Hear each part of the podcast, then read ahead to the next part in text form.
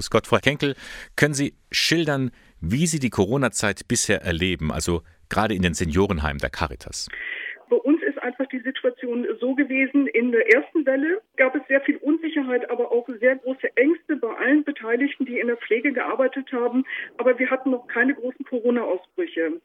In der zweiten Welle äh, ist es allerdings ganz anders gelaufen. Wir hatten viele Corona-Ausbrüche, viele Bewohner sind erkrankt, viele sind auch an oder mit Corona verstorben, aber auch viele Mitarbeiter sind erkrankt oder wurden unter Quarantäne gestellt. Und das war für einige Einrichtungen wirklich eine ganz, ganz schwierige Situation. In dieser Zeit haben wir sehr viel Solidarität auch erlebt und erfahren dürfen, dass wir Hilfen aus anderen Einrichtungen bekommen haben. Und da kann man nur sagen, das verdient wirklich höchste Anerkennung, was in diesem Corona-Jahr wirklich hier in den Einrichtungen abgelaufen ist. Nun ist ja am 12. Mai der Internationale Tag der Pflege. Wenn es schon so einen Tag gibt, dann kann man ja auch ein paar Forderungen aufstellen. Was fordern Sie in gesellschaftlicher und auch in politischer Hinsicht? Also die Pflege hat ja gerade in diesem Corona-Jahr sehr viel Anerkennung über Klatschen und Singen bekommen. Ich glaube, das ist auch wirklich eine tolle Anerkennung für alle Beteiligten in der Pflege gewesen.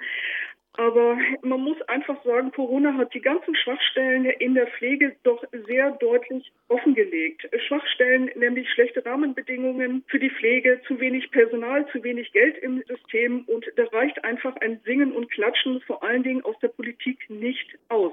Hier fordern wir wirklich, dass auch Taten folgen.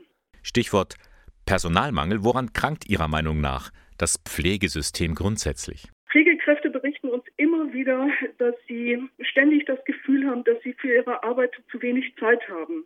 Sie haben nicht genügend Zeit, um mal ein gutes Gespräch zu führen, keine Zeit, um wirklich mal die Arbeit auch in Ruhe durchführen zu können und vor allen Dingen auch in der Sterbephase einfach zu wenig Zeit, die Menschen auch zu begleiten. Das ist wirklich sehr, sehr zermürbend auch für Pflegekräfte, immer dieses Gefühl zu haben, man hat nicht genug für die Bewohner getan. Dadurch haben wir in der Pflege auch einen sehr hohen Krankenstand und wir sehen auch immer wieder, dass Mitarbeiter der Pflege einfach den Rücken kehren, weil sie diese schlechten Arbeitsbedingungen einfach nicht mehr aushalten können.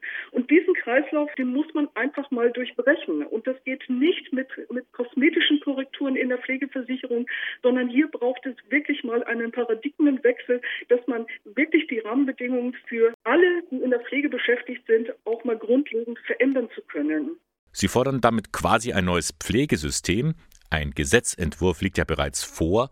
Worum geht es da? Dieser Gesetzentwurf, der vorliegt, sieht eine Begrenzung der Eigenanteile zeitlich, aber auch in der Höhe vor.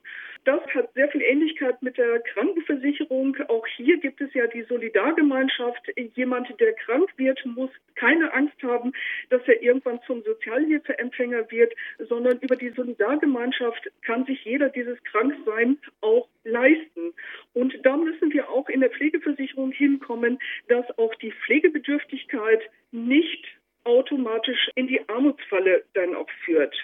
Um eine gute Pflege zu gewährleisten, müssen die Pflegekräfte auch entsprechend gut bezahlt werden. Wie sieht es denn da beim Caritas-Verband aus? Wir zahlen unseren Caritas-Tarif, der sehr gut auch ist, der auch sehr auskömmlich ist. Das heißt, wir haben einen Grundtarif, wir haben äh, sogenannte Zulagen für Wochenendarbeiten, äh, Nachtzuschläge, Feiertagszulagen. Wir haben aber auch eine betriebliche Altersvorsorge.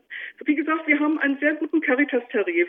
Nun ist es ja so, es gibt einen recht bunten Pflegemarkt. Nicht nur Wohlfahrtsverbände wie die Caritas oder die Diakonie tummeln sich da, sondern auch immer mehr private Anbieter sind Träger von Pflegeeinrichtungen. Und die werden immer mehr von Aktiengesellschaften übernommen.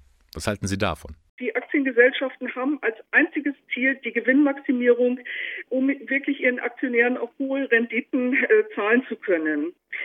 Im Pflegebereich darf es nicht nur um Soll und Haben gehen, äh, sondern es geht hier auch um Menschenwürde, soziale Gerechtigkeit und Solidarität. Und aus der Pflegebedürftigkeit von alten und kranken Menschen hohe Renditen zu erzielen, das muss der Gesetzgeber zukünftig verhindern. Vielen Dank für die offenen Worte, Hedwig Kenkel. Sie ist im Bistum Eichstätt die verantwortliche Abteilungsleiterin für die Caritas Altenpflege. Am 12. Mai ist der Internationale Tag der Pflege.